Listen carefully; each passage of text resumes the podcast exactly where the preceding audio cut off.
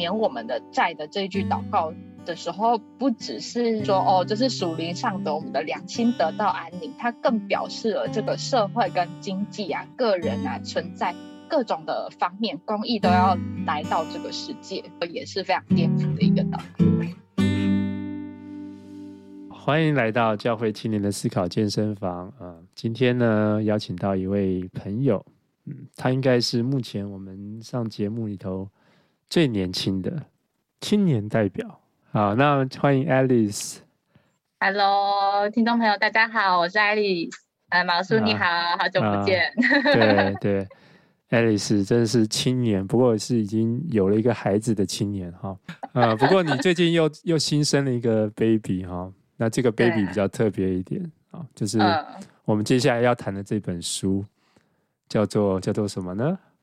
认识主导文的七堂课。嗯，它副标。哦，对，副标 与赖特一起学祷告。OK，所以这本书呃十一月才上线，才会才会呃正式的上市，对吗？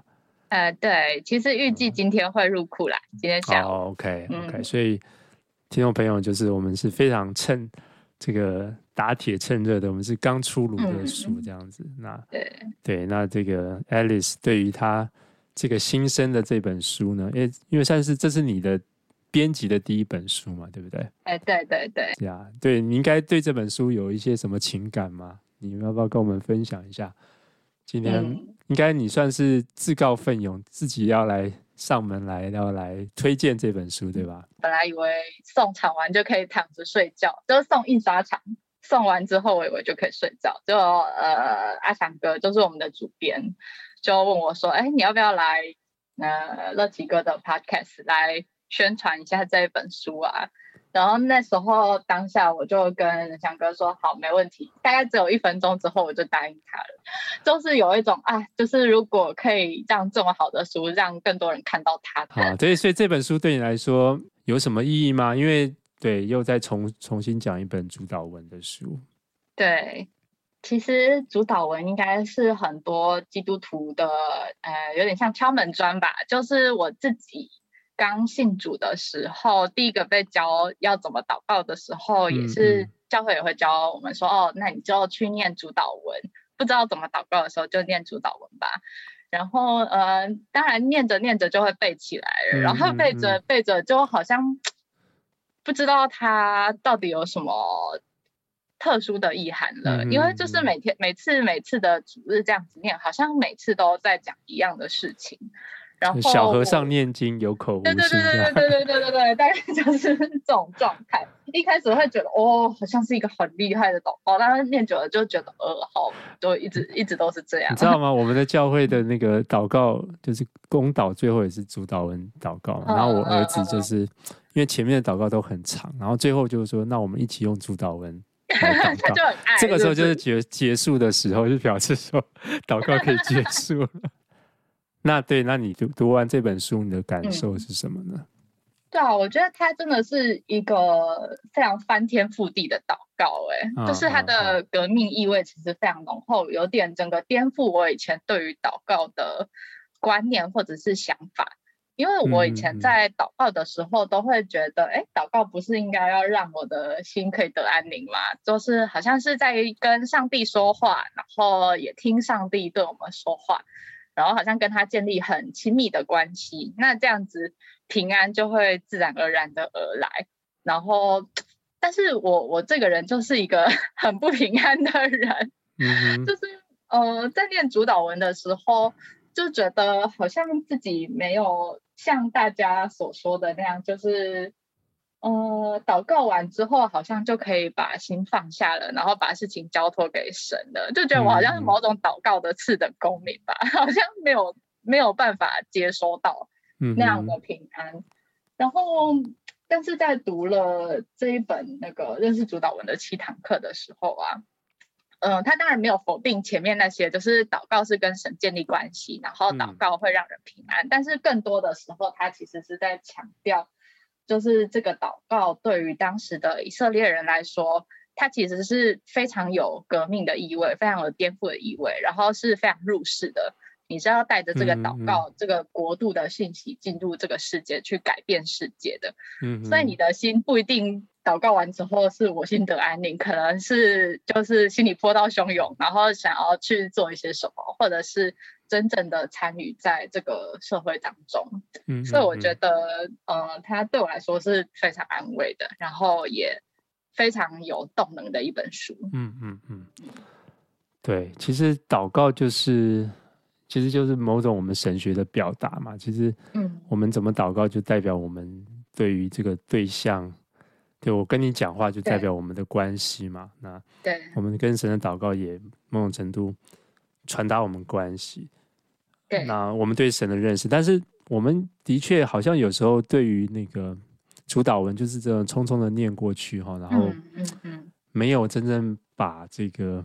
他对于，因为赖特他就是专长，就是在于说他对于呃第二圣殿的历史嘛，就是说他认为在犹太人的那个时候，他会怎么理解圣经，怎么理解耶稣的这个祷告，所以他认为就是你刚刚讲的，他是带来翻天覆地的一种效果，就是他的祷文其实是不是像我们就是念过去而已，他其实是有一种非常甚至甚至你刚刚讲说革命意味，是不是？嗯，对，听说你们的书名本来还是要取个什么跟革命有关的嘛？那时候讨论出来的结果，其实有另外两个书名跟这个认识主导文的七堂课是不相上下的。呃，一个是嗯、呃、祷告的革命，然后一个是翻天覆地的祷告。对，但是呃当时我们都觉得非常喜欢这两个书名，然后也觉得哎好像。很符合赖特这本书的精神，不过那时候就是我们的业务就有说哦，在呃新加坡、马来西亚的地方用革命啊，或者是呃翻天，就是有点想要颠覆上面的 这种意味的书名，嗯嗯嗯、它的广告颠覆政权啊，对对对对对对对，广告很可能会被撤下来，然后可能会被下架，所以就。呃，为了就是新加坡、马来西亚的读者，我们就没有取这两个书。呃，我自己读也是有这种感觉哈，就是他因为把我们带到那个第一世第一世纪犹太人的那个，好像带到那个现场哈，其实你就知道那个世界其实比我们现在可能还更更混乱哦。他们在罗马帝国的压迫当中，很多这些。人要起义呀、啊，很多人自称他是弥赛亚，他要起义，他要这个反反攻复国啊，可能不是这样，不是这样用啦，哈但是就是说 呀，有不同的派系之间的斗争，不同的那些，对，其实是很混乱的。但是，但耶稣却用这样的一个祷告哈，所以我们可能需要一一个一个来聊哈，那到底他。赖特怎么去解读这个？就比如说这个我们在天上的父啊，这个到底有什么特别的呢？就不过就是对啊，我们现在都叫天赋啊，天赋啊，对不对？我们还有一首诗，嗯、一首诗歌叫《天赋的花园里》，对不对？我们都是 小朋友最喜欢的。对，那个是那个神学怪怪的，不过 那到底叫叫阿巴夫天赋有什么样特别特殊的地方？我其实我觉得。赖特的解释真的是蛮震撼的耶，就是我，呃，其实包含我自己在教会啊，或者是过去看到的书啊，听到的讲道啊，就是都会把我们在天上的父那个父这个字解读成亲密的意思。嗯、那教会的讲台里面常常会说嘛，就是哎，如果认真一点的讲台，可能就会回到它的原文，就说哦，父这个字，它在亚文亚兰文里面就是阿爸。那这个阿爸其实是以前小小孩对爸爸的称呼，然后或者是有另外一种解读，就是说在耶稣之前是没有人称上帝为父的，所以他其实是引进了我们跟上帝之间的一个新的亲密的关系。嗯嗯，对，所以对于我们过去的理解，常常会觉得哦，这个父字表达的就是亲密，但是赖特在这边他其实。就是透过他对于呃第二圣殿时期的研究，就有提出一些质疑。呃，当时其实不只是耶稣，其实在犹太教啊，或者是其他的宗教的文献里面，都可以发现，呃，人也会称神为父，所以并不是只有耶稣才这样子做。那阿爸这个词呢，其实在当时的用法也是非常广泛的，并不是只有小小孩才会这么说，有时候甚至是大人也会这么说。嗯哼。所以就是呃，对于当时的以色列人来说，“父”这个字到底是什么意思呢？它当然是包含着一种关系，但除此之外，它更会让以色列人联想到的是呃出埃及记，因为他们对于旧约都非常熟悉嘛。那他们想到的会是第一个想到的会是容我的儿子去好侍奉我，就是以色列人第一次被上帝称为儿子，嗯、第一次称神为父的这句话就是出现在出埃及记。那也就是说，他们成为上帝的儿子是要脱离埃及的辖制，然后他们蒙召是要去侍奉神的。那如果带到现在的我们的话，赖特就说，现在称神为父的我们，就很像是当时呃出埃及的以色列人，就是我们报名加入了上帝的这一场革命，然后我们要脱离辖制，要进到这个世界里面，让一切被掳的人可以得到释放。那就跟过去我们对那种呃父那种很亲密的想象，就可能很不一样。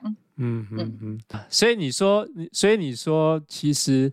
当我们想到我们在天上的父，其实啊、呃，不是那种啊，我跟我老爸、老爸这种很很很熟，对，嗨，老爸，跟他装熟，而是说，其实是在一种，在一个出埃及的一种脉络里头，就是说，呃，上帝，以色列人觉得，呃，他们的父就是他们，因为现在他们可能正在一种，也是在一种埃及的状态嘛，虽然他们。嗯他们在这个被掳的情况之下，所以他们在罗马人的这种辖制当中。所以当耶稣说“天上的父”，他们会想到说：“嗯，上帝要再一次让我们脱离罗马人的这种暴政，对我们的奴役。”是是是，所以的确是还蛮蛮蛮刺激的。所以除此之外，你就还有什么？就是对于这个父亲呢，还有另外的一个新的解释吗？嗯。呃，这一章里面其实有提到另外一件事情，就是呃，耶稣称神为父的时候，其实我们呃同样称神为父的人，就好像是耶稣，就是呃把耶稣当成我们的哥哥一样，然后呃一起去学习，去、嗯、呃。长大成人嘛，就是去看着天赋的样子。嗯、然后赖特在这里面，呃，使用的语言是穿上衣服，就是呃，我们在用这个祷告的时候，就好像穿上一件对我们来说有一点大的衣服，好像在穿上哥哥的衣服，然后去成为呃爸爸的学徒哦。因为在当时的以色列人，呃，他们爸爸做什么，儿子就做什么，所以爸爸。就是儿子就是爸爸的学徒，那他在遇到任何困难的时候，遇到任何呃不确定的事情的时候，他就要回头去看自己的爸爸是怎么做的。那我们在使用这个祷告的时候，其实就像是呃跟着哥哥一起去披上爸爸的外衣，然后去看父亲是怎么做的。嗯，就是用这个祷告去。呃，和耶稣一起坐席，然后一起分担他的苦难，然后一起去认识他的得胜。对，所以你意思是说，嗯、呃，以色列人，因为我们在一个不太一样的文化嘛，他们的就是学徒基本上是跟着爸爸在学习嘛，哈，看着他们做的东西，就像以前可能做农这个。农业啊，或者什么，就是可能跟着爸爸一起下田啊，或者是做做刀、做这个做做铁器啊什么的。那所以某种程度，耶稣是跟着天父学习顺从，学习在这个呃，因为希伯来书说，因所受的苦难学了顺从嘛。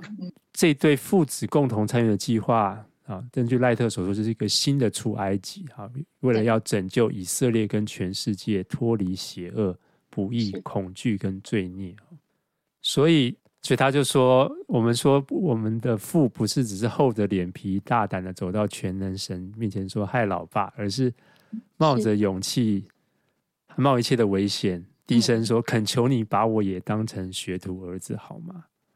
对，词、啊、句的意义，的不一样。乃是签约成为神国度的一员。哇，这个当神国度这一员其实是很很艰难的哦，就是很 冒险。对对对，因为是要走进黑暗当中，带来一些些光明嘛。哦，我们在天上的父，哦，就不是只是跟阿爸撒娇而已，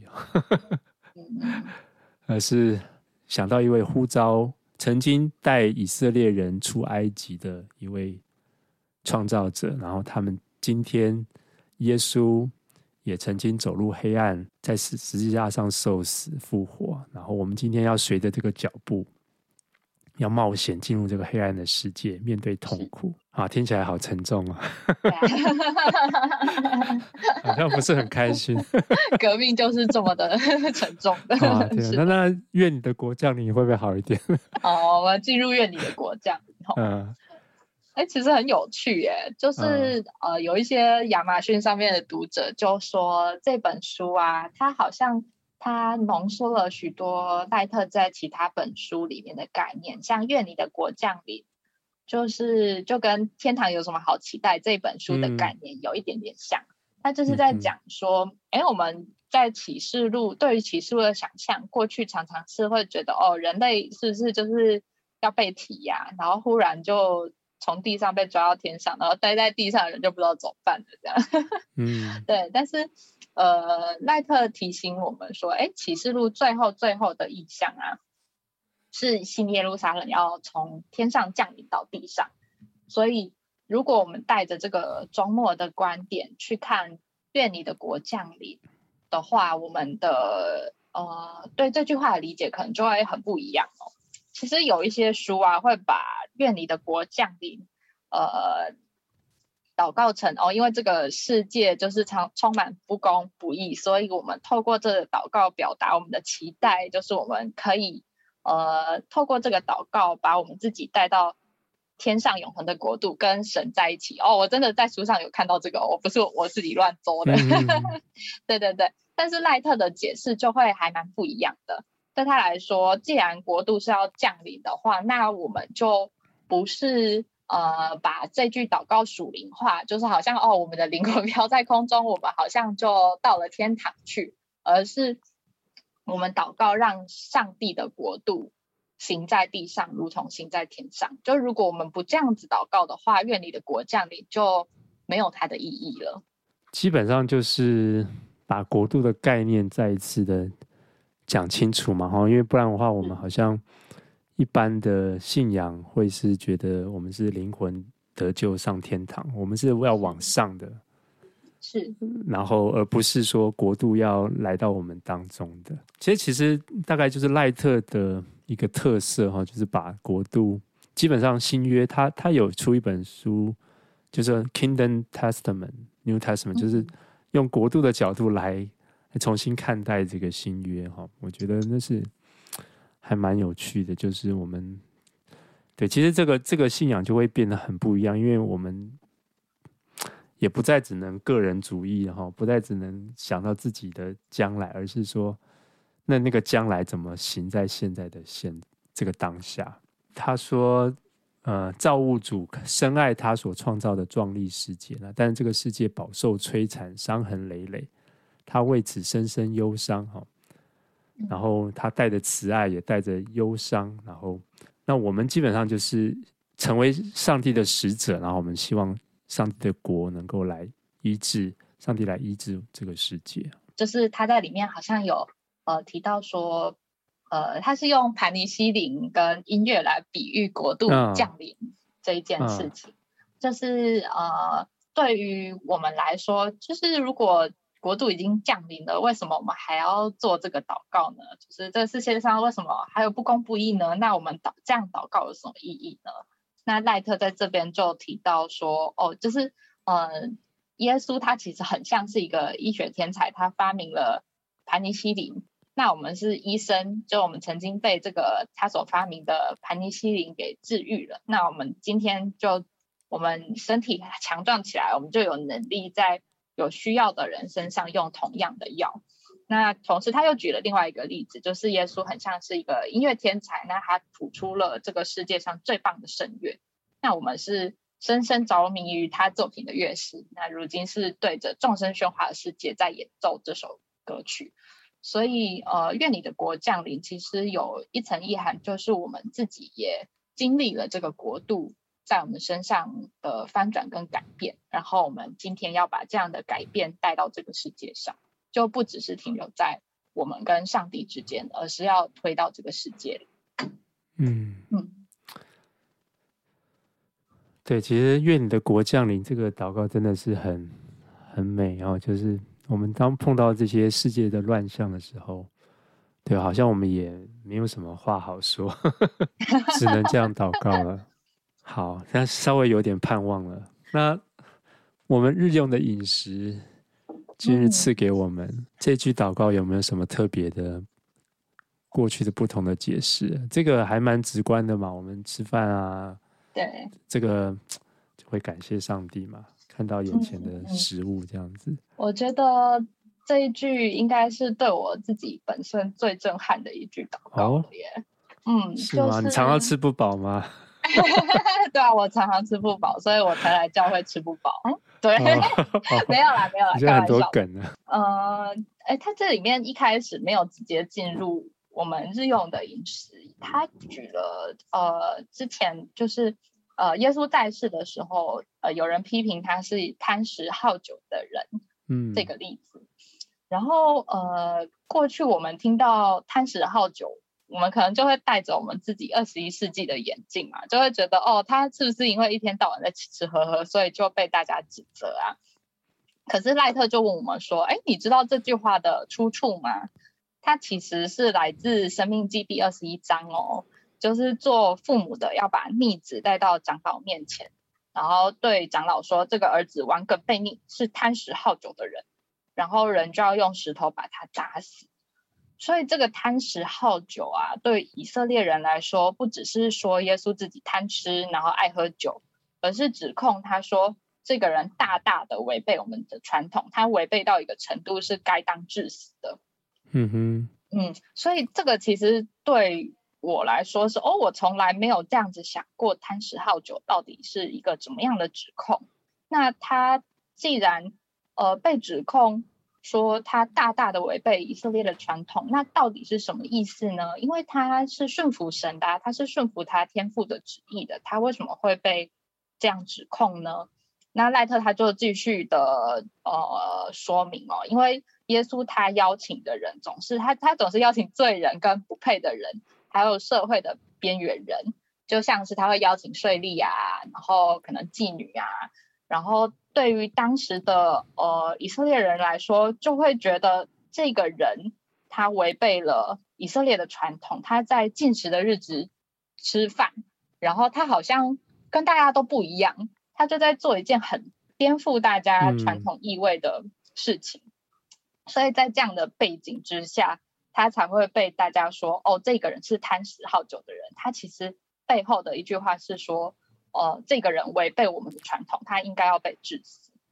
嗯，那在这样的背景之下，他说出日用的饮食今日赐给我们，其实他就不只是在说哦，主啊，求你让我们今天可以吃饱，而是在说让筵席继续吧，就是我们大家继续的跟这一些社会的边缘人。一起享受上帝所给我们的盛宴吧，我们让所有的人都可以进到我们的群体里面吧，让我们一起吃喝快乐吧。嗯，所以这对我来说，就是以前日用的饮食，今日赐给我们，感觉就是把自己的需要去带给，呃，带到上帝面前。但是我并没有想到，在做这个祷告的时候，其实是应该要把所有有需要的人纳入这个祷告里面的。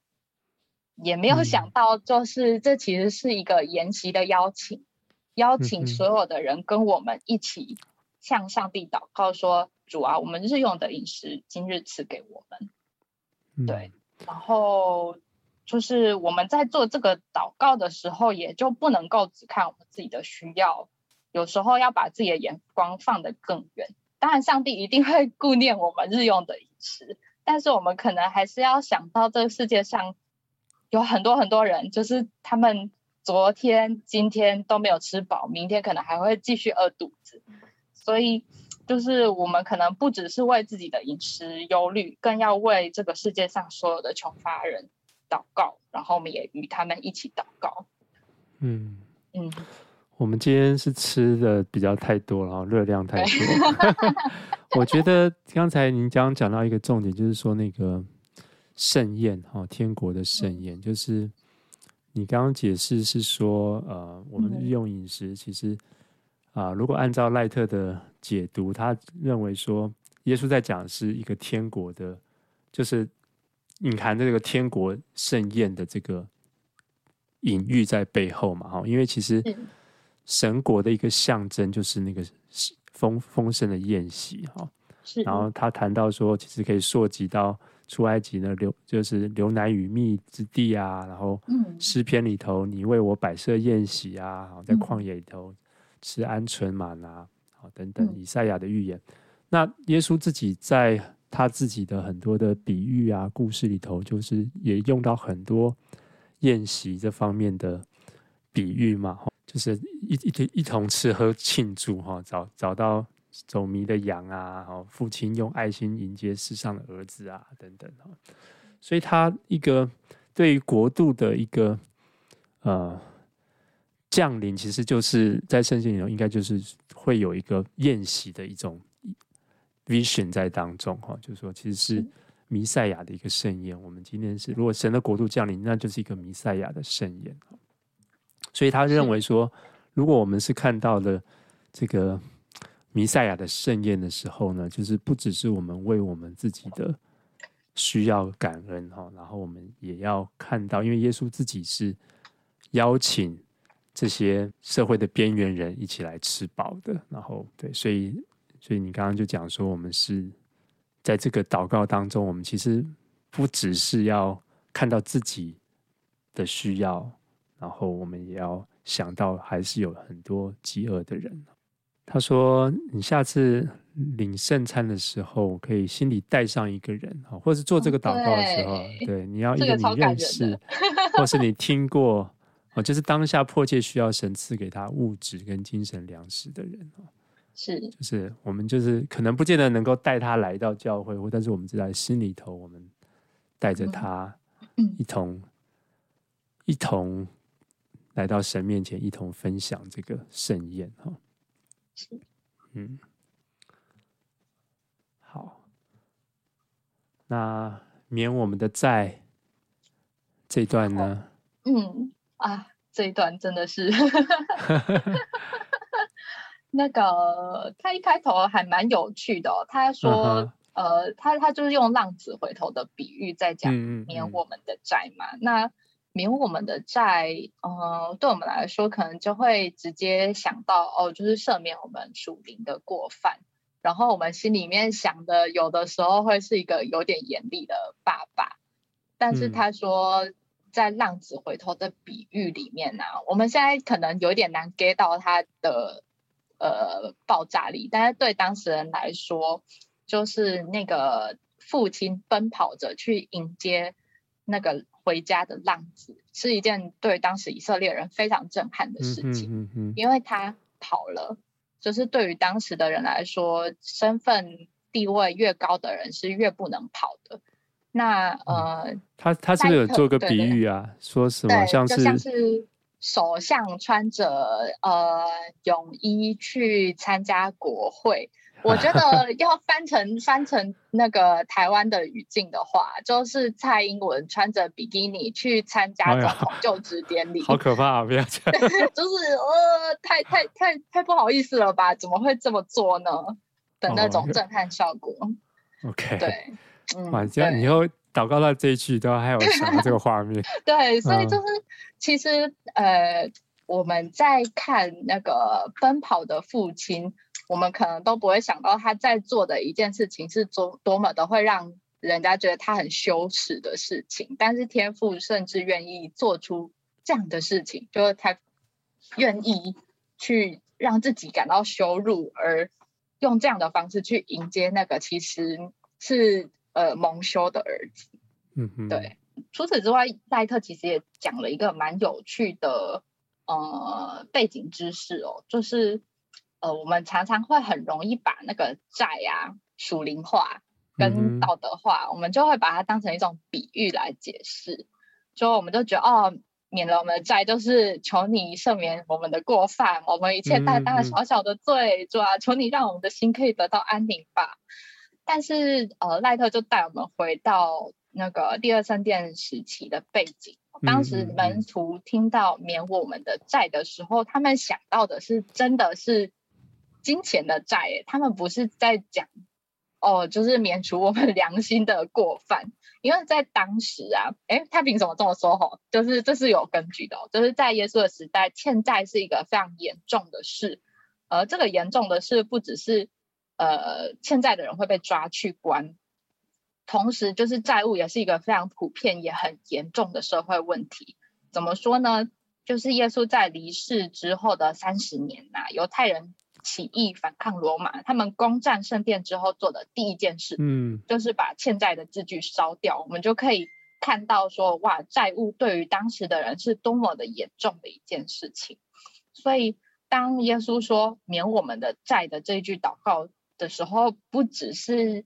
在说哦，这是属灵上的，我们的良心得到安宁。它更表示了这个社会跟经济啊、个人啊存在各种的方面，公益都要来到这个世界。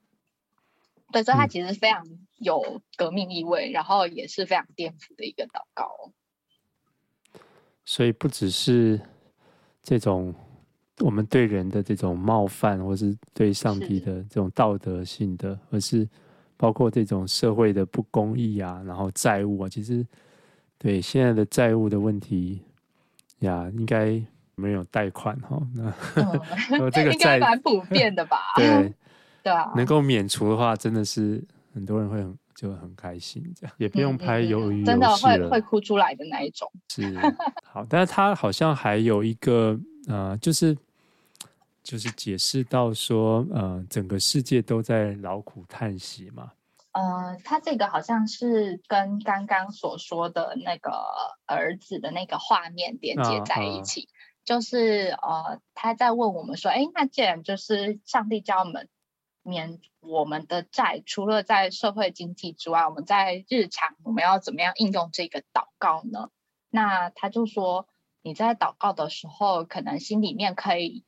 去想着这世界上所有的浪子们，就不只是看到自己身上的罪，也不只是看到自己身边得罪自己的人，而是把这个世界上所有的罪人，或者是所有因为罪而受苦的人的画面一起放在心中做这个祷告。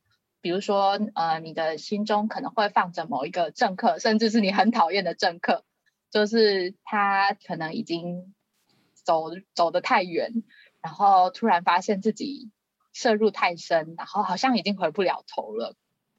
然后或者是一个习惯使用暴力的人，他可能没有意识到自己还有另外一种选择，甚至是、嗯、呃，因为刚刚所说的，可能就是那个做出错误的政策而导致呃正在受苦的人，也把他放在心中，他可能。正因为这个世界上的制度的罪的不公不义，正在受苦的人，就是把这些画面全部都放在你的心里，把它汇聚成那个浪子的形象，然后就跟着他们一起把手举起来说：“主啊，我得罪了天，得罪了你。”但是，呃，赖特也说，我们不只是停在这个画面。就是当我们想到这个画面的时候，同时我们也要把镜头转向另外一个方向，看到那个远远的跑过来的天赋上帝，就是他是冲着过来要把你抱在怀里的。然后当你举起手的时候，他已经把你抱在怀里，好安慰哦。对，就他就他就谈到说，其实整个全世界，如果我们相信。耶稣在十字架上所做的事情，就是他希望整个世界都完成这个罪得赦免的一个伟大的行动嘛。然后有朝一日，公义跟和平、真理、怜悯将要统管这个世界。那教会就是这一群算是见证人嘛，就是应该以身作则，率先活出这样的生命之道。是啊，活出这样的饶恕之道。对，所以实际上它就不只是一个个人性的，对我的罪得赦免，而是看到其实整个世界都在耶稣自己付上了代价，要救赎、更新这个世界。那我们在当中也有我们的责任。当然，我们最最简单，应该也也是最不简单的责任，就是先去被拥抱，然后先去练习饶恕嘛。是，对。那我觉得这个也是我们常常都做不到的，因为其实要饶恕人，好像也没那么容易哈。我们常常都会记着人家对我们的伤害哈。牢牢的不放，这样。对，但是啊盼望这个祷告可以帮助我们看到那个神在这个世界做的这个这件伟大的事情，然后我们也对我们，也是对其他人这样子。嗯，好，OK，哎，好像越越来越有盼望了。哎，对。我们要脱离凶恶了吗？啊，对对对，就我们脱离凶恶。嗯嗯嗯。其实我觉得这这一段也还蛮颠覆的耶。就是，嗯，嗯，他上一章是在讲那个奔跑的父亲，就是在讲天父冲着过来要去拥抱那个回家的浪子。那这一章他是他的意象是转向等待的母亲，就是他是用玛利亚在怀胎，然后在。呃，等待耶稣的诞生，那这个过程其实是非常对对当时人来说非常恐怖的哦，因为呃，玛利亚在呃当时人看来可能是一个呃还没有结婚就怀孕的人，所以她其实怀胎是很可能被打死的哦。嗯，嗯，所以她的这个等待其实是充满危险、充满恐惧的。呃，赖特说那个是晨星升起之前的黑暗，就是一个极大的希望是在极大的恐惧当中诞生的。那呃，这个呼召对于耶稣他本身有什么意义呢？就是救我们脱离凶恶。其实我以前都没有这样想，就是他说，呃，前面讲到玛利亚说我是主的使女，那现在呃轮到使女的儿子就是耶稣了。那他虽然非常害怕前面摆上的那个杯，但是他还是伸出了双手，然后因着苦难学了顺服。那这就是顺服炯炯直视邪恶的样子。所以，呃，当他说不叫我们遇见试探，救我们脱离凶恶的时候，其实耶稣自己也说出这个祷告的时候，他知道自己其实必须迎上前去，然后去进入那个试探，进入那个。诱惑进入那个呃凶恶的漩涡里面，好让这一切的邪恶都把所有力量耗尽在他身上，那我们这些世人才有办法得以脱身。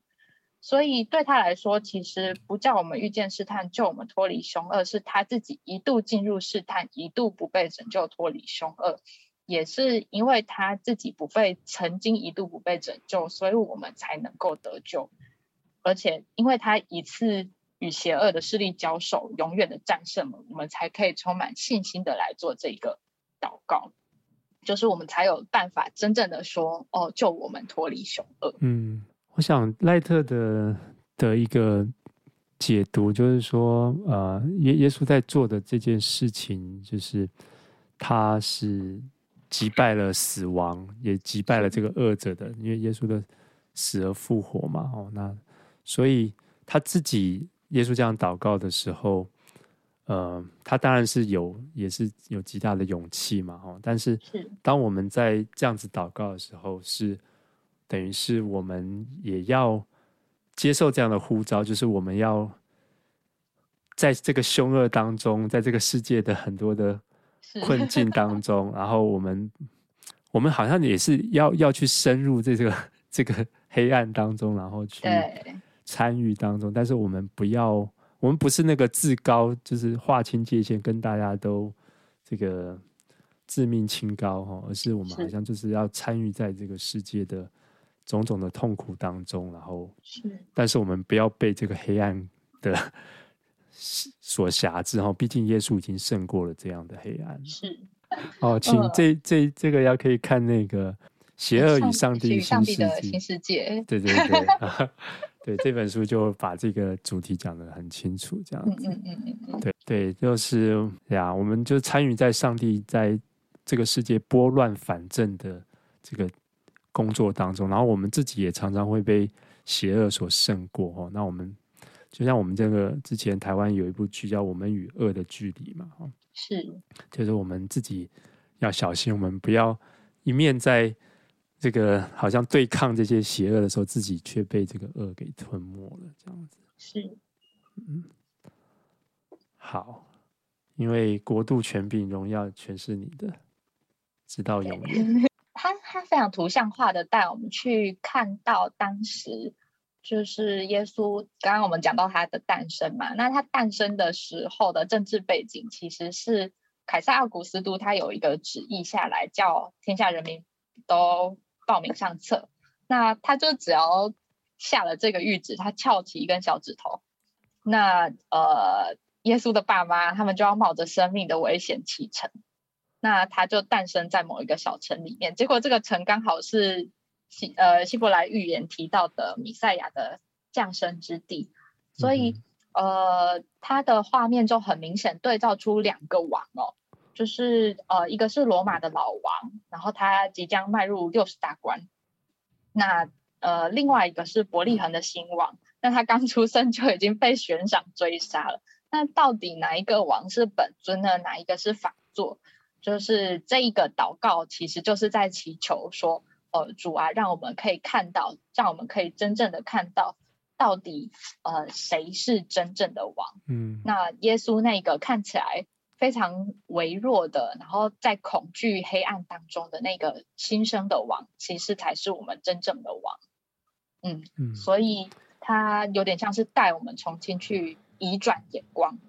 对，这很这个很颠覆哈，就是国度、权柄、荣耀。不是习近平的，也不是拜登的，更不是蔡英文的，全是全是这位被钉在十字架上的耶稣的，真的是非常吊诡的一件事情。嗯，对，但是这就是我们基督徒的一个宣告。是呀，这是好，所以其实对我觉得这本书，如果要就是我们刚才一开始有聊到，就是说他这个。跟我们一般在这个在聚会里头，我们就是把它这个祷文念过去哈。其实，然后有时候会有比较多的这种个人以个人为中心的这种导向哈。那等于赖特就好像某种程度在帮助我们去从一个国度的观点来来看到说，其实耶稣这个祷祷告其实是要。让我们看到这个神的国是要在这个地上降临的，然后，呃，尽管现在看起来好像不太、不太、不太美好，但是好像透过我们，透过我们这些微小的力量，哈，透过我们的参与，然后我们成为那个饶恕人的，透过我们成为那个不被凶恶、邪恶给胜过的人，哈，通过我们去分享。看到那些饥饿的人，其实我们好像就在把这个国度的一些事情能够展现出一些些出来嘛。所以，对，所以我自己觉得，我我也很喜欢这本书了哈。所以，所以不光是你在要推广啊，当然就是觉得这本书小小的，但是可以帮助我们在在这个祷告的时候，我们就不是只是这样匆匆的念过去，而是哦，真的带着一个很不一样的思维在。等于是我们生活在这个土地之上，就觉得他的这个这本书的特色，我觉得就是在于他把耶稣的祷文，这个教我们祷告，放在放回这个以色列的希望跟恐惧当中，回到那个第一世纪的犹太人的社会当中哈。那就是我们刚刚另外一个，就是我们刚刚不是只是国，不是只是个人，而是有国度的这个层面啊。是，毕竟整个祷文基本上都在讲国度嘛，对不对？对，从开始到末了。对，然后我觉得那个最大的那个启发就是说，对，其实它是一个很颠覆性的，是我们的存在就是一种某种程度的革命性的哈，因为我们相信的一个一位神，一位君王是是这样的一位君王，他是这样这样子走入黑暗当中，然后这样子去饶恕人，然后对啊，我觉得就是就就要很深的反省。这样，我们常常都是呃不想要不想要这个让自己陷入麻烦啊，所以我们就洁身自爱啊，然后 看到叫我们陷入麻烦，对对对，然后看到这些脏的或贫穷的，我们就赶快躲得远远的啊，这样子。对，所以真的是希望我们真的能够在这个祷告的时候，常常其实常常要被打脸这样子。对，这本书真的是帮助我们重新来祷这个，在在做这个祷告的时候，真的是能够回转哈。那我们接下来我们就来试试看哈。待会我来念一段这个呃我们的祷文，就是正常的主祷文，然后 Alice 你就帮我们来从这个你你所。你读完这本书的一个领受哈，那你来帮我们做一个补充，然后我们就用这个这个祷文当做我们的一个结束，这样好不好？好的。给听众，我们就一起来用主祷文来做我们的祷告。好，今天怎么特别呢？特别感性呢？好好，我们在天上的父，愿人都尊你的名为圣。亲爱的天父，谢谢你做我们的父。使我们成为你的儿女，得到属儿女的自由。主啊，现在求你帮助我们，带着我们的自由进到受苦的世界里面，使一切的被掳、一切被掳的人都可以得到释放。愿你的国降临，愿你的旨意行在地上，如同行在天上。主啊，我们看见你所造的世界是如此的壮丽，却也伤痕累累。愿你的国再次降临，愿你回归西安，在这地上掌权作王。我们日用的饮食，今日赐给我们。当我们如此为自己的需要祷告的时候，也求你开启我们的眼睛，让我们可以看见这个世界上还有许多人，昨日、今日甚至明日都饿着肚子。我们为这些人祷告，我们也与他们一起祷告。免我们的债，如同我们免了人的债。感谢主免了我们的债，求你也帮助我们免了彼此的债。求你让这个社会的经济的公益可以临到。主啊，愿你的公义降临，不叫我们遇见试探，救我们脱离凶恶。感谢主，因为你自己曾经进入试探，一度不被拯救，脱离凶恶。所以我们才能得到拯救，也才能充满信心的做这个祷告。现在求你赐给我们勇气，让我们凝视这个又珍贵又危险的世界，并且为这个世界祷告。因为国度、权柄、荣耀，全是你的，直到永远。阿门。因为你活出了国度，你就是那位合法的王。主啊，我们把自己的生命跟使命都交托在你的手中。愿你塑造，这样祷告是奉耶稣的名，阿门，阿门。好，好，谢谢听众朋友，好，谢谢 Alice，谢谢大家。好，那我们有机会再找 Alice 来介绍她的第二本书啊。